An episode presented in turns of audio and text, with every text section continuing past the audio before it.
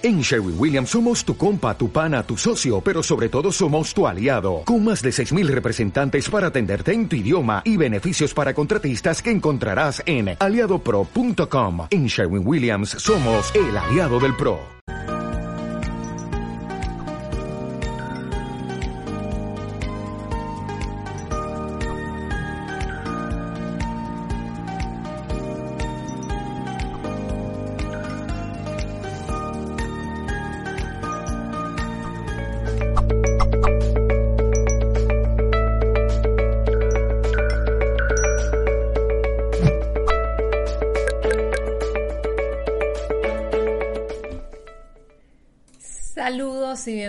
Sean todos en nombre del equipo de Mindalia.com.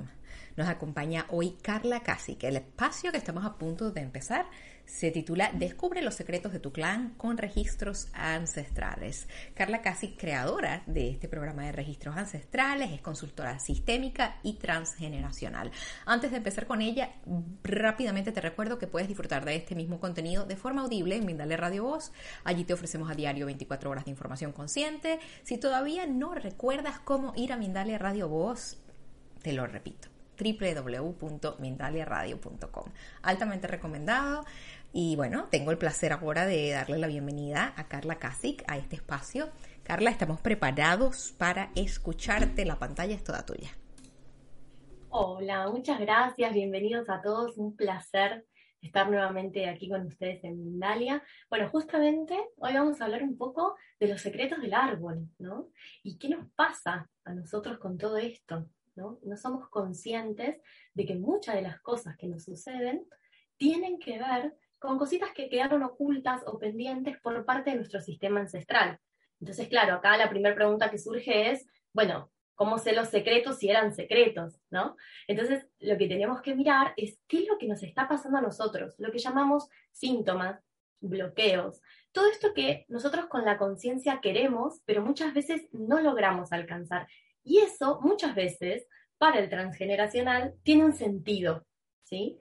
Nuestro árbol siempre está queriendo expandirse, está queriendo que sus ramas crezcan, pero eso no siempre sucede. Entonces tenemos que empezar a mirar por qué se están produciendo estos bloqueos. Entonces, mm, creo que todos tenemos alguna que otra situación de estas del tipo quiero, pero no puedo.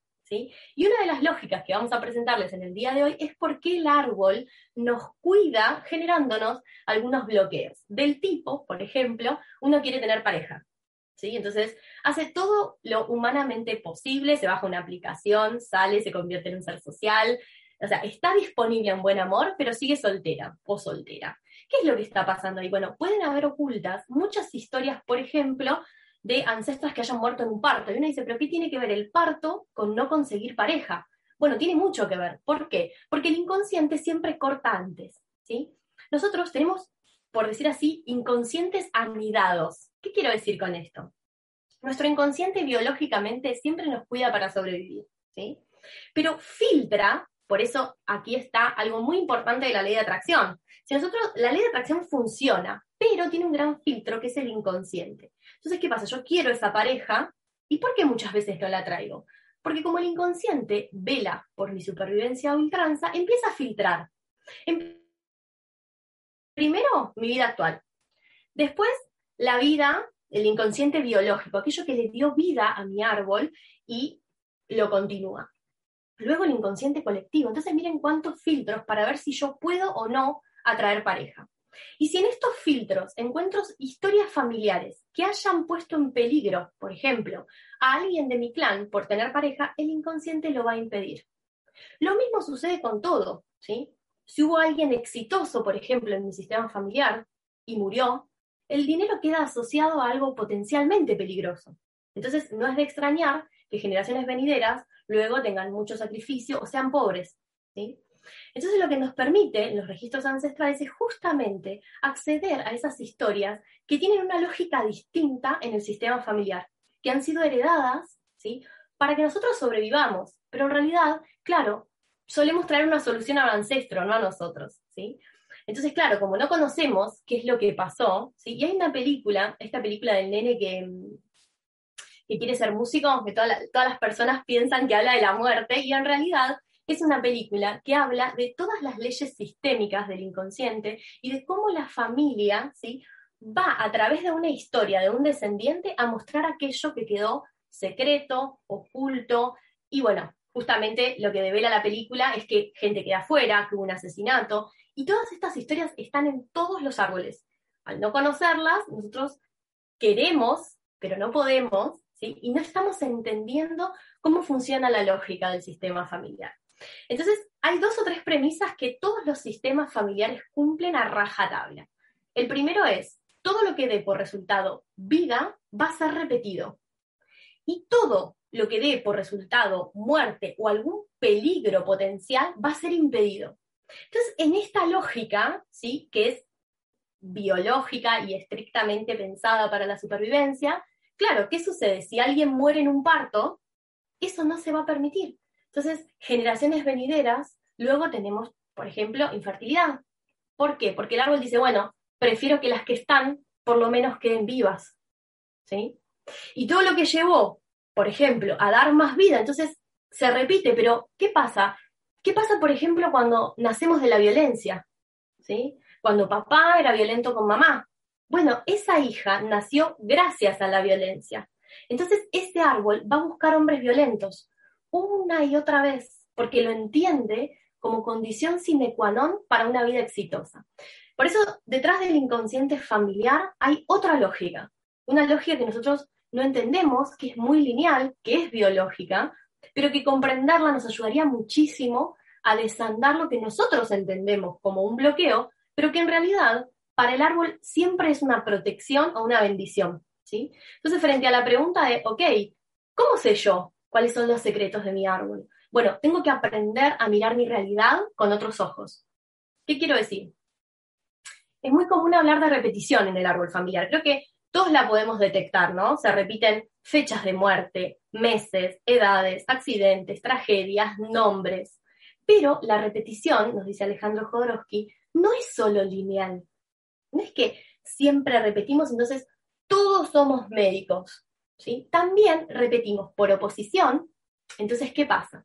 Supongamos que un ancestro estafó a mucha gente cuando yo repito por oposición, voy a hacer todo lo contrario. Entonces, por ejemplo, puedo ser un abogado, un escribano, una persona, un juez de la nación que va por la justicia, ¿sí? tratando de compensar lo que su ancestro hizo. O también podemos ser nosotros muy estafados, ¿sí? en un intento del inconsciente de que lo que entró de más en una generación ahora salga. Entonces también estamos al servicio de compensar todas esas cosas que quedaron inconclusas, ¿sí? O a veces también repetimos por interpretación. ¿Qué quiero decir? Eh, algo así se ve en la película también, en donde interpretamos que esto que quedó inconcluso y que era tan importante para un ancestro, lo tenemos que llevar nosotros adelante, ¿no? Entonces, nosotros creemos muchas veces que elegimos la vocación, ¿sí? Y en realidad eh, hemos encontrado muchísimos árboles en donde detrás de un médico hubo algunas generaciones previas mala praxis, ¿sí? entonces está ahí ese descendiente al servicio de impedir esto.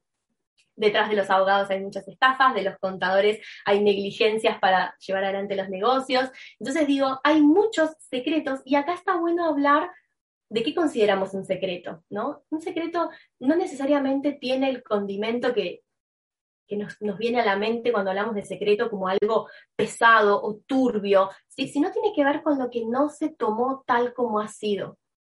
Digo, ¿cuántos ancestros nosotros tenemos que han cargado sus penas, sus dolores? ¿sí? Para nosotros son secretos, porque nunca los honramos. Sobre todo en Occidente tenemos una mirada como muy juiciosa de nuestro sistema ancestral. No tanto así en Oriente que tienen otra conciencia, pero los occidentales tendemos a enjuiciar enseguida a nuestros ancestros. Si mi, abuela hubiera hecho esto, si mis abuelos no hubieran perdido todo antes de venir en la posguerra. Entonces acá lo que hacemos siempre es invitar a la reflexión de que si todo no hubiera sido centímetro a centímetro, minuto a minuto, como ha sido, nosotros no estaríamos aquí. ¿sí? Si la, la abuela se hubiera valorado un poquito más, probablemente no hubiera estado con ese mi abuelo, hubiera estado con otro hombre que lo hubiera valorado más y yo no llegaba. Entonces, todas estas cosas son tomados por el sistema ancestral como irreverencias. ¿sí? Nos salteamos lo que Hellinger llamó y le regaló al mundo como los órdenes del amor, ¿no? Respetamos la jerarquía, dejamos gente afuera, bueno, todo eso tiene un costo y recae sobre nuestro inconsciente. Un inconsciente que al querer cuidarnos nos impide de algunas cosas o nos llena de síntomas, ¿sí? E, el otro día atendí a una señora que su niña, desde pequeña, había tenido hígado graso y encontramos que el tío de la niña había muerto por intoxicación. Entonces, entendiendo que el hígado es el gran laboratorio del cuerpo, ¿sí? el transgeneracional nos llena también de síntomas a modo de supervivencia. Porque si ese tío, ¿sí? que fue medicado de más, hubiera tenido un hígado graso o más hígado, aún estaría vivo. Entonces, poder comprender esta lógica, poder dar lugar a todo tal como ha sido, nos permite empezar a caminar hacia nuestro propio destino, ¿no? Y hay algo que me parece que nos pasa a casi todos, que es cómo vivimos la culpa con respecto al plan, ¿no? O sea, parece que si hacemos algo distinto, pesa más. Entonces, hay algo en la supervivencia que, lo traemos de la mente más reptiliana, más arcaica, que es que tenemos que pertenecer. ¿sí? Entonces, si yo pertenezco, si soy una oveja más de mi rebaño, tengo más chances de sobrevida. ¿sí? De hecho, los seres sociales apenas nacemos, los seres humanos, necesitamos de otros. Entonces, al estar al cuidado de estos otros, tendemos a repetir exactamente sus historias. ¿Por qué? Porque yo no me puedo diferenciar, no puedo ser la oveja negra de mi rebaño.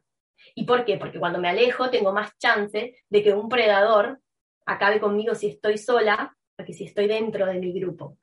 Nosotros desarrollamos esto, lo, llevamos hasta, hasta seres adultos y llegamos a hacer grandes locuras por pertenecer. Y parte de esto también muestra esta película que a mí me parece impecable por todos lados, que todos deberíamos ver para entender cómo funciona nuestro inconsciente familiar. Y claro, nos lleva a hacer cosas que no sabemos por qué estamos haciendo y el mecanismo regulador siempre es la culpa. ¿Sí? Por ejemplo, todas aquellas mamás que trabajamos y somos la primera que trabajamos, o los primeros que estudiamos en el clan, o los primeros que queremos tener otra vocación, ¿por qué nos cuesta tanto? Bueno, nos cuesta tanto porque nos estamos alejando de lo que el inconsciente familiar entiende que nos va a aglutinar y nos va a proteger. Entonces ahí ¿no? uno tiene que decidir si va a hacer frente a esa culpa y va a abrir el destino del clan hacia otra cosa, o si va a repetir una y otra vez estas historias inconclusas. Entonces, al no conocer justamente estas historias inconclusas, se convierten en secretos que buscan de una u otra forma salir a la luz. ¿Y cómo hacen para salir a la luz? Bueno, nos implicamos inconscientemente, es un acto solidario, ¿sí? A uno o más ancestros en donde repetimos su historia, traemos con nuestros propios destinos a aquellas personas que quedaron fuera, ¿sí? Entonces, claro, nosotros no entendemos por qué nos gusta lo que nos gusta, logramos lo que logramos o no logramos lo que no logramos. Pero al entender que hay mucho más arriba que nosotros desconocemos, simplemente mirando en mi vida, qué está pasando, ya me empiezo a acercar al secreto. Entonces lo que proponen los registros ancestrales, justamente a través de un encuentro, entrar en resonancia con el inconsciente familiar, ¿sí? Para esto, particularmente yo pido que no me cuenten nada, así las mentes no se condicionan, las mentes conscientes, y empezamos a sacar a través de una canalización a la luz cuáles fueron estas historias que permitieron que nos enredemos, ¿sí? Entonces, claro, si nosotros pensamos al sistema familiar como un auto, por ejemplo, ¿sí?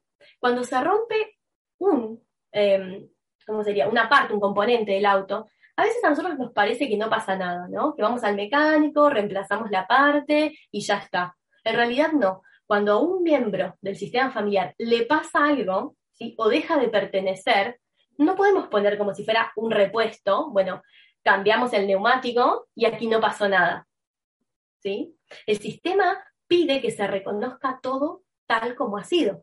Además, el propio sistema empieza a autoajustarse, porque nosotros podemos pinchar la rueda en el camino, hacemos un par de metros hasta que la podemos cambiar, y es todo ese movimiento, ¿sí? donde el neumático estuvo pinchado, genera que todas las demás partes se tengan que acomodar en el momento. ¿sí? Esto es lo que llamamos la homeostasis de cualquier sistema, incluso nosotros vamos caminando, ¿sí? nos torcemos un tobillo instantáneamente el órgano del equilibrio, ¿no? El cuerpo se equilibra y rápidamente pone el peso sobre la otra pierna. ¿sí? Lo mismo pasa en un sistema familiar. Frente a un hecho, a un hecho traumático, ¿sí? a cualquier muerte real o simbólica, ¿sí? cualquier abandono, cualquier persona que no hayamos visto más, las muertes tempranas, ¿sí? todo aquello que quedó pendiente o inconcluso repercute en los que venimos después. ¿Por qué? Porque no podemos reemplazar así nomás. ¿sí? Y porque algo pequeñito, como puede ser la rotura del neumático, inexorablemente la vibración y el cambio de equilibrio va a hacer que las demás partes también reabsorban esto. Y por supuesto, sin saberlo. Entonces, ¿qué pasa? Nosotros podemos estar uno o dos kilómetros, ¿no? Hasta que nos damos cuenta de que el neumático falla. Eso va haciendo una vibración, eso de repente toca un cable, el otro, y en unos meses falla el arranque, se rompe el radiador, algo sucede, ¿sí? Todos esos son esfuerzos que hacen las familias, ¿sí? Para absorber estos traumas, ¿sí? Y parte del trauma, ¿qué hace? Que nosotros no recordemos. ¿Por qué? Porque duele. Yo siempre digo que no conozco ningún cirujano que se opere a sí mismo. Entonces, frente a hechos tan dolorosos, y la mayoría somos sobrevivientes de las guerras, ¿sí? tuvimos algún ancestro implicado de un modo u otro, o de grandes hechos internacionales incluso, fíjense, los que tuvimos ancestros cercanos a las guerras, es muy difícil que ellos hayan hablado. Es tanto el dolor que ellos no hablan, ¿no? Pero eso, ¿sí? si no es honrado, digo, ¿alguna vez nos pusimos a pensar cuánto transitaron nuestros ancestros para que nosotros estemos hoy aquí? Entonces, como eso no se le dio un lugar, no se veneró, no se honró, los que venimos detrás, de una u otra forma, lo traemos a la luz. Y sobre todo implicando nuestros propios destinos, ¿no? Estas historias de amor de tantas mujeres que las obligaban a casar y tenían otro amor por ahí, ¿no? Y han sufrido tanto que muchas veces queda esta información de el amor es tóxico, el amor te va a hacer sufrir. Entonces encontramos mujeres que una y otra y otra y otra vez buscan pareja y se desencantan. Entonces, entender que me gusta pensarnos a los seres humanos, a los hijos. a ver, todos somos hijos, ¿no? Hellinger decía, todos somos hijos. Ahora, a mí me gusta pensarnos como una receta de una torta que se está horneando en la panza de mamá, ¿no? Entonces, esta receta, que salió bien, ¿sí? Ese bebito en la panza registra perfectamente los ingredientes de alrededor, ¿sí? Si papá se quedó sin empleo, si cuando mamá estaba embarazada de mí hubo una muerte, ¿sí? Si para que yo nazca tuvieron que haber dos embarazos sin éxito previos, ¿sí? Todo eso dio por resultado vida. Y eso, ese bebé que viene detrás, tiende a repetirlo. Y va a buscar exactamente los mismos ingredientes que cuando queremos hacer una receta de cocina y los va a hacer una y otra vez. Entonces, en esta lógica que uno dice, pero es más, suelen estar a la vista, pero no las miramos. ¿no? Uno atiende a las personas y somos tres hermanas, las tres quedamos viudas a la misma edad. ¿sí? O somos cuatro primas y ninguna tuvo bebitos hasta pasado los 40, pero resulta que después encontramos que a los 39 alguien fue asesinada y dejaba muchos niños pequeños solos. Entonces el árbol que dice, mira, hasta los 40, que chequeamos que pasaste y seguís viva, nada de ser madre. ¿Por qué? Al servicio de esa mujer que no se honró todo el dolor que esa mujer dejó al irse, al morirse y dejar a sus pequeños solos. Entonces hay una lógica subyacente del sistema familiar que nos ayuda a sobrevivir. Ahora nosotros, cuando estamos tan embroncados con nuestros síntomas, con nuestras realidades, tendemos a, como queremos otra cosa, ¿sí? queremos ser felices, queremos un buen trabajo, queremos ser exitosos, tendemos a mirar, como yo decía antes, con mucho juicio a nuestros ancestros. Entonces, si nosotros pudiéramos trascender esa mirada de enojo, porque muchas personas llegan a la consulta y dicen, ah, por mi abuela me pasó esto, ¿no? Y ahí uno muestra en realidad otra vez este desorden, ¿no? De, no poder honrar que gracias a que muchísimas almas desde hace mucho tiempo vienen colaborando, ¿no? Y entrelazándose unas con otras para que nosotros estemos vivos, claro, al no honrarlo se pide el respeto y la honro, claro. Hasta que no miremos todo tal como ha sido, ¿sí? Se complica. Entonces, bueno, es como aprender a mirar con otros ojos, ¿no? Aprender a mirar con otros ojos todo esto que viene pasando y entender que detrás de todo siempre hay amor. Carla, es súper interesante que hace un momento dices que realmente el secreto se convierte en secreto no porque no necesariamente porque lo estén ocultando, sino porque el dolor mismo hace que la generación que lo sufre eh, calle, que esta generación simplemente no tenga el valor de, conversarlo y con esto va, le va cayendo como polvo. Fíjate, hay algo que se me ocurre. Nosotros estamos seguramente en esta generación actual, pues reviviendo los secretos y los traumas de nuestras generaciones pasadas, con la, obvio, con, con una función, con un propósito que es de trascenderlos, pero seguramente al tiempo estamos creando esa maleta que van a llevar nuestros nietos. Entonces, ¿de qué forma podemos en el podemos estar bien, bien en, en, observación y darme cuenta, oye, esto que no estoy sabiendo manejar puede representar un reto para los que vienen luego. ¿Qué hacer allí? ¿Cómo aplico? Porque... Qué importante esto que traes. Qué importante. Claro, es como, bueno, yo voy a pensar no solo en mi niño interior, sino en mi viejito interior, porque va a llegar un momento en el que yo esté anciana y en mis nietos. ¿Por qué no empezar a, trascender eso desde ahora? Bueno, sabes que hay, algo que es que los niños amamos tanto a nuestros padres que nos implicamos profundamente en el pasado, porque para el sistema familiar, que tiene otra lógica, siempre prima el pasado, ¿no? Es largo de explicar, pero, a ver, todo lo que nosotros podamos dejar ordenados como padres siempre aliviana a nuestros hijos, ¿sí? Los exime de cargas. Y acá hay un ejemplo que me parece que todos los que somos mamás o papás nos vamos a vamos a resonar rápidamente.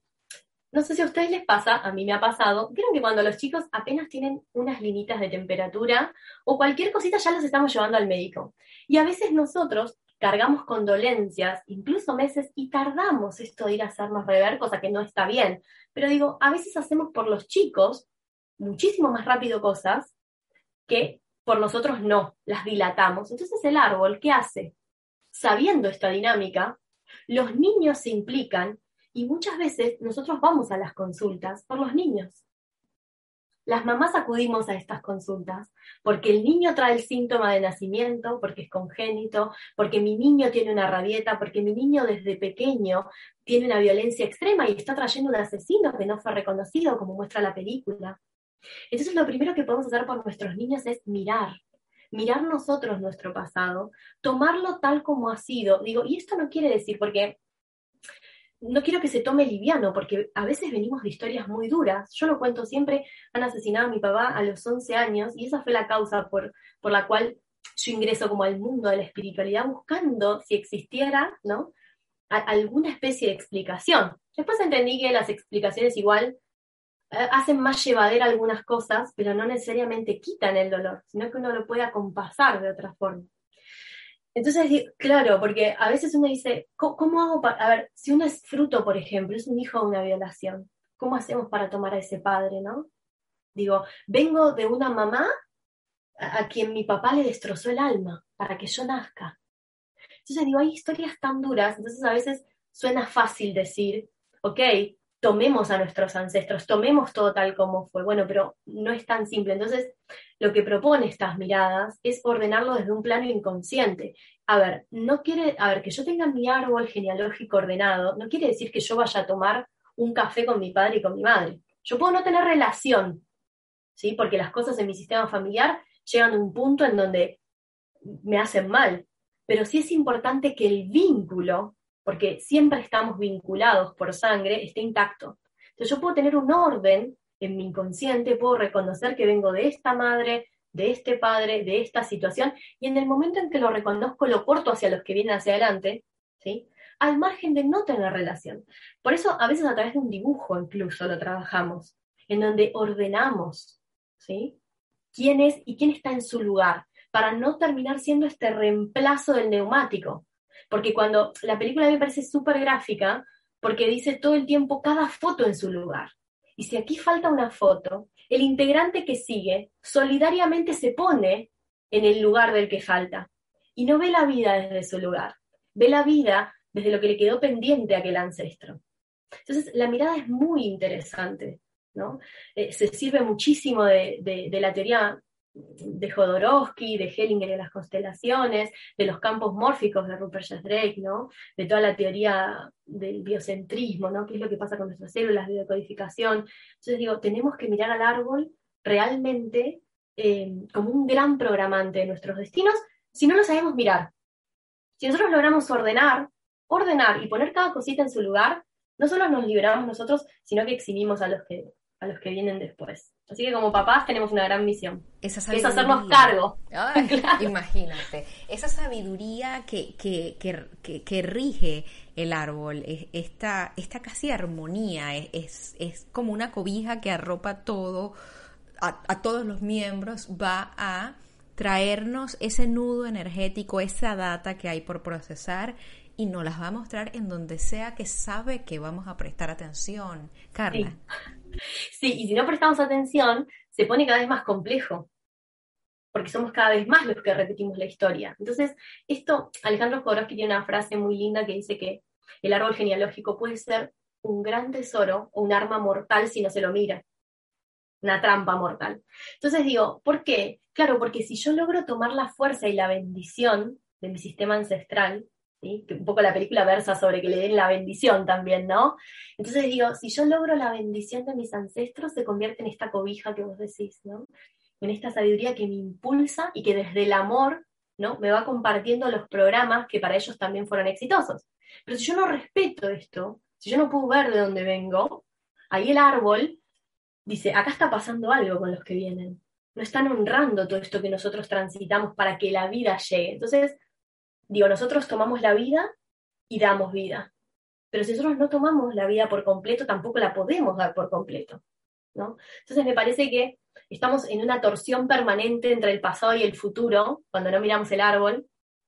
Y a mí me parece que mirar el árbol es como calibrar el GPS, decir, bueno, mi destino es aquella ciudad, pero ¿desde dónde vengo? Mi camino no está claro. Si yo no puedo pactar el origen también. Si yo no reconozco dónde vengo, cuáles son mis raíces, ¿sí? es muy difícil que mi camino, mi plan divino de perfección, ¿sí? me dé el GPS las coordenadas exactas. ¿sí?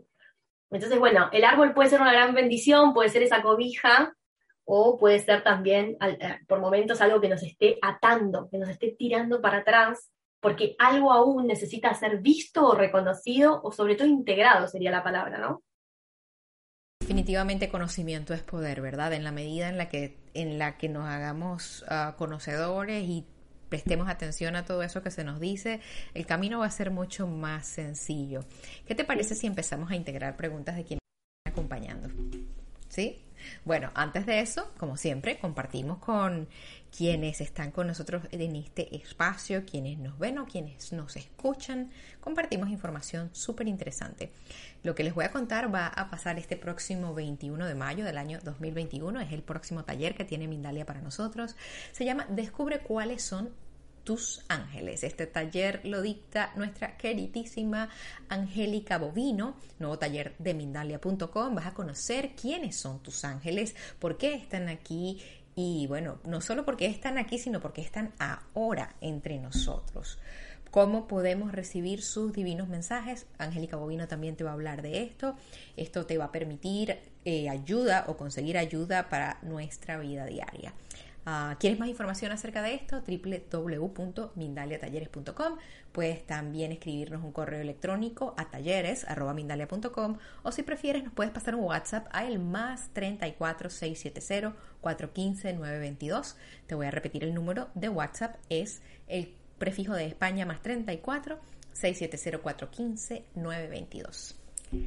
Compartida esta información tan interesante, yo voy a empezar a traer por acá las preguntas que le han ido haciendo a Carla casi a lo largo de este espacio. Te quiero contar que no estamos con poca compañía, hay muchas, muchas personas que nos acompañan desde las diferentes plataformas de las que transmitimos. Y la primera pregunta la hizo Ángela desde Chicago, los Estados Unidos, por medio del chat de YouTube cómo sanar con la ayuda de los registros akáshicos la desvalorización al sentirse menos o rechazado, no aceptado por venir de ancestros indígenas. Carla, nuevamente la pantalla es tuya. A ver. Bueno, qué buena pregunta. Primero y principal, corrernos de chicos, ¿sí? Porque chicos nos trae la información del plano 4, la historia álmica, pero en ancestrales trabajamos. O sea, no es solo una canalización, ¿sí? Donde accedemos a la información, sino que se repara. Hay ejercicios. Luego de recibir la información, nosotros hacemos ejercicios concretos para integrar esta información que no estaba vista, que no estaba ordenada, y la persona se lleva, ¿sí? Esto ya trabajado o incluso con más sugerencias para trabajar en casa, ¿sí? Pero las técnicas son completamente distintas y las fuentes de información también. Pero las de valorización, por ejemplo, cuando venimos de, no es lo mismo, por ejemplo, hablar de indígenas que han sido colonizados, ¿sí? Que han sido expropiadas sus tierras, en donde hay que hacer un trabajo de reconocer al perpetrador, que es un poco lo que muestra también la película, ¿sí? Porque a veces nos olvidamos que al sistema familiar también pertenecen los que le han hecho daño. Digo, ¿y quién dibuja en el árbol al asesino? y Por ejemplo, yo lo he hecho, lo he tenido que hacer en mi árbol, ¿sí? Porque si no, alguien de mi sistema familiar está implicado también con aquel que le hizo daño a mi árbol.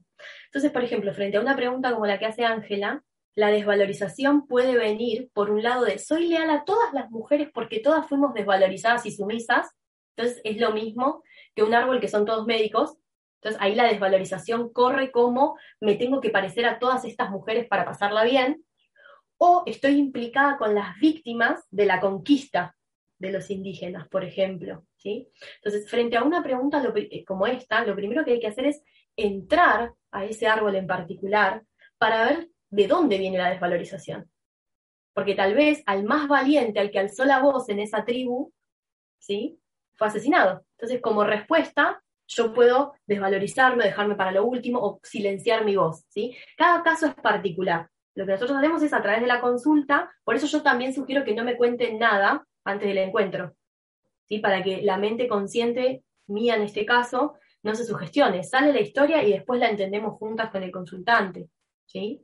Entonces, no sabría contestar exactamente de dónde viene su desvalorización, pero sí decirle que si son varias las desvalorizadas o no puede salir de ahí, es muy probable que venga del árbol y hay que mirar, ¿sí? Pero para alguien fue exitoso ser desvalorizado. Gracias por esa respuesta. María Lorena Fletcher está en Dubai. Nos, nos comenta ante todo, está muy agradecida y pregunta cómo liberar mi creencia de carencia de mi clan, cómo hacer para trascender esta carencia. Mucha gratitud a Carla y a Mindalia nuestra gratitud también para ti, María, por acompañarnos en este espacio. A ver, Carla. Hola María, bueno, hemos visto muchos temas de, carencia. Si, por ejemplo, lo que hay que mirar es, por ejemplo, quién fue el último, o si hubo alguien en el clan, que le haya ido muy bien, ¿sí? Que haya sido próspero y abundante. Entonces, por ejemplo, si logramos encontrar a alguien que haya sido próspero y abundante y le fue mal, ser carente me garantiza la vida. O al contrario, como le decíamos antes a Ángela, si todos somos carentes, es una característica que para este clan nos une y nos hermana como ovejas de este rebaño. Entonces, lo primero que se hace es tomar conciencia. Si yo no tomo conciencia, por ejemplo, de toda la carencia ¿sí? que atravesaron mis ancestros y le doy las gracias, y les digo que yo los voy a honrar a través de un ejercicio, ¿no? Yo los voy a honrar siendo próspero y abundante y no repitiendo sus historias, esto tiende a perpetuarse, porque dio resultado vida. Entonces vamos a seguir siendo todos carentes, pero vivos. ¿sí? Entonces el primer paso es la toma de conciencia y después hay que hacer un trabajo como para hacer un ofrecimiento para que el clan me dé la bendición, pero me la va a dar si yo lo honro. ¿sí? no, no. Es como si la función de, la función de esta suprainteligencia que, que rige el clan no es la vida buena, sino la vida. la, vida, sea como sea. La, es bien biológico. Sí. Ok, entendido. Es bien de preservar la especie. Por eso yo decía, hay un inconsciente individual, uno biológico, uno familiar, uno colectivo. Pero el del árbol genealógico quiere seguir expandiendo sus ramas a ultranza. Entonces, lo que dio por resultado vida, lo va a repetir y no lo juzga como bueno o malo. Por eso yo decía, si yo nací y éramos todos pobres, esa es la harina de mi torta. Y yo voy a seguir utilizando ese ingrediente para fabricar más tortitas. ¿sí? Súper interesante. Vamos con Marta, quien nos pregunta o nos cuenta ante todo lo siguiente. Mi abuela perdió a su primera hija cuando ella tenía cinco años. Perdí a mi hija de cinco años hace unos meses por leucemia. ¿Esto puede estar relacionado o no tiene nada que ver? Sí, de hecho no está.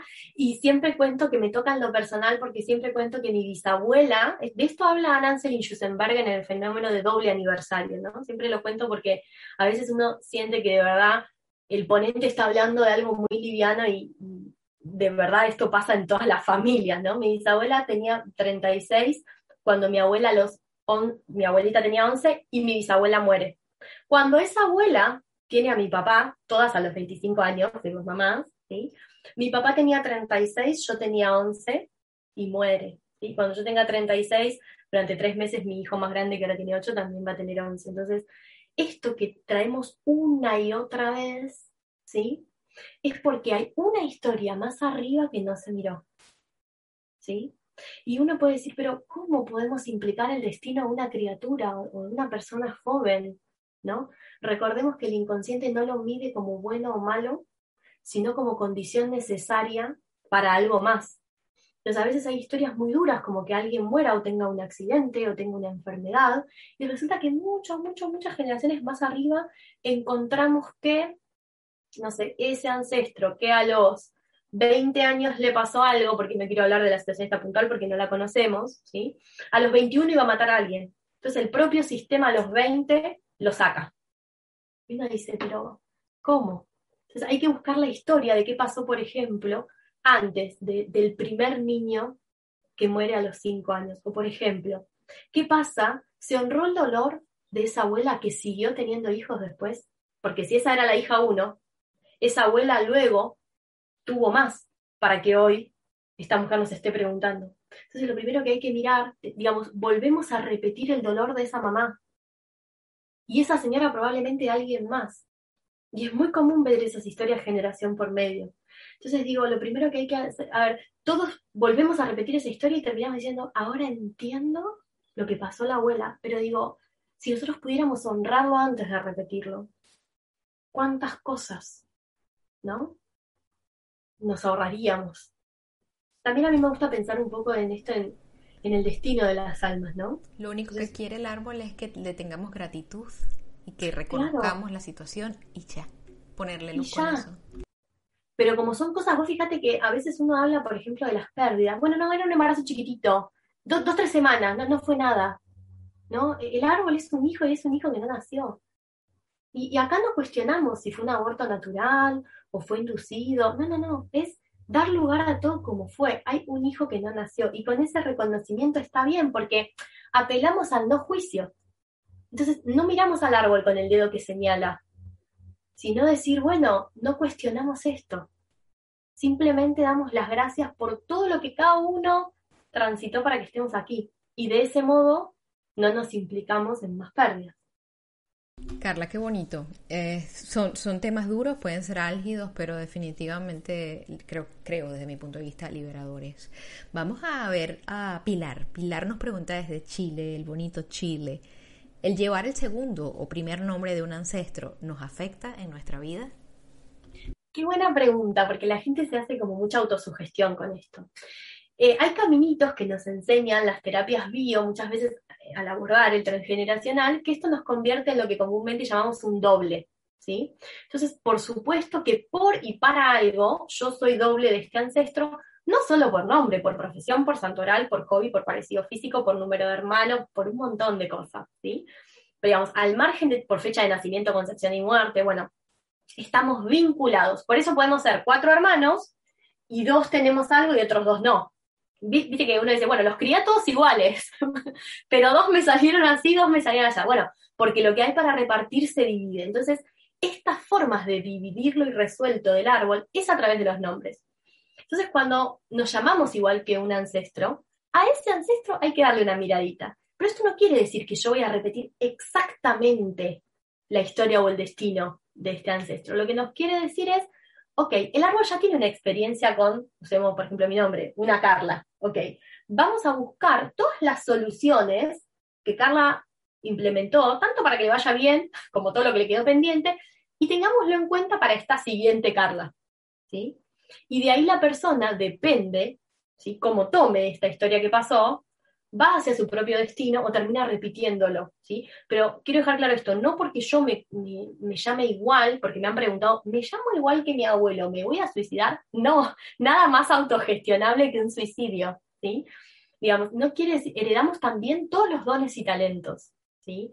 Y traemos en nuestras células la información de todo el clan familiar, ¿sí? Entonces, simplemente llamarme igual que alguien me relaciona y hace que yo comparta algunos programas mentales con ese ancestro. Carla, muchas gracias. Vero está en Canadá. Quiere saber lo siguiente. ¿Qué nos dices del, asunto, del autismo funcional, la agresividad o problemas de lenguaje en niños de 5 a 6 años? Bueno, ahí hay varias cositas. Cuando hablamos, por ejemplo, de, trastornos del lenguaje, podemos hablar de un secreto. Digo, porque lo que nosotros miramos, Enrique Burón dice que el problema psicológico de los padres es la transposición inversa del conflicto biológico del niño. ¿Qué quiere decir esto? Si hay un niño que no puede hablar, ¿sí? es porque alguien, y yo lo llevo más de los padres, ¿sí? mucho más para atrás, alguien tiene un secreto, alguien corría riesgo si hablaba. Entonces, una disfunción en un lenguaje está al servicio también de ese secreto inconfesable porque me mantiene vivo, en otra lógica. Entonces, cuando hay temas con el lenguaje, tenemos que mirar los secretos, lo que quedó inconcluso. Y con respecto al autismo, hay varias teorías. Hay teorías hasta, por ejemplo, vieron que hay, eh, hay algunas teorías que dicen que se despierta luego de una vacuna, esto tiene que ver con que los componentes de la vacuna despiertan a veces eh, en nuestras células memorias de los componentes de una bomba, de, cosas con mercurio, de esto, lo otro. Entonces afectan a veces a los planes que tienen algo para decir. ¿sí? Pero ahí hay un tema de aislamiento que, fue vivido en soledad, ¿sí? Todo lo que el niño autista se preserva a través del aislamiento, hay que buscarlo más arriba, ¿sí? Siempre tiene un trasfondo transgeneracional también. Súper, súper interesante todo lo que nos planteas. Llegamos al final de este espacio, parece mentira, el tiempo ha pasado súper rápido. Nos han acompañado desde Argentina, Estados Unidos, Israel, Uruguay, Venezuela, Canadá, Costa Rica, Dubái, entre otros países. Quedan muchas preguntas por hacer. Invitamos a quienes han estado con nosotros, si tienen por allí preguntas, que las hagan en la cajita de, de comentarios de este vídeo. Y también, por supuesto, Carla, te invito a que cuando tengas un chancecito te pases por allí y si puedes nos des unas respuestas. También les invitamos a que nos dejen, por supuesto, un me gusta o algún comentario de energía positiva. Eso también es válido. ¿Con quién te quieres despedir hoy, Carla? ¿Con qué nos dejas? ¿Cuáles son tus comentarios finales? ojalá mi mayor deseo que podamos ver al árbol con otros ojos, con más amor, ¿sí? Todo el amor y el dolor que, que nos trajo a la vida, bueno, darle un espacio, así que nada, con una mirada más benevolente. Me parece que con eso vamos mejor. Bueno, pues nuevamente gracias y a quienes han estado con nosotros antes de irnos, como siempre, recordarles que somos Mindalia.com, una organización sin ánimo de lucros. Déjanos un me gusta, déjanos un comentario, nos sigues en nuestras diferentes plataformas, te suscribes a nuestro canal, porque cada vez que interactúas con nosotros en las redes nos ayudas a llegar a más personas en el planeta. Puedes ir también a www.mindalia.com y allí vas a encontrar todo nuestro contenido. Fuerte abrazo y toda nuestra gratitud. Nos vamos a ver muy prontito en una próxima conexión de Mindalia en directo.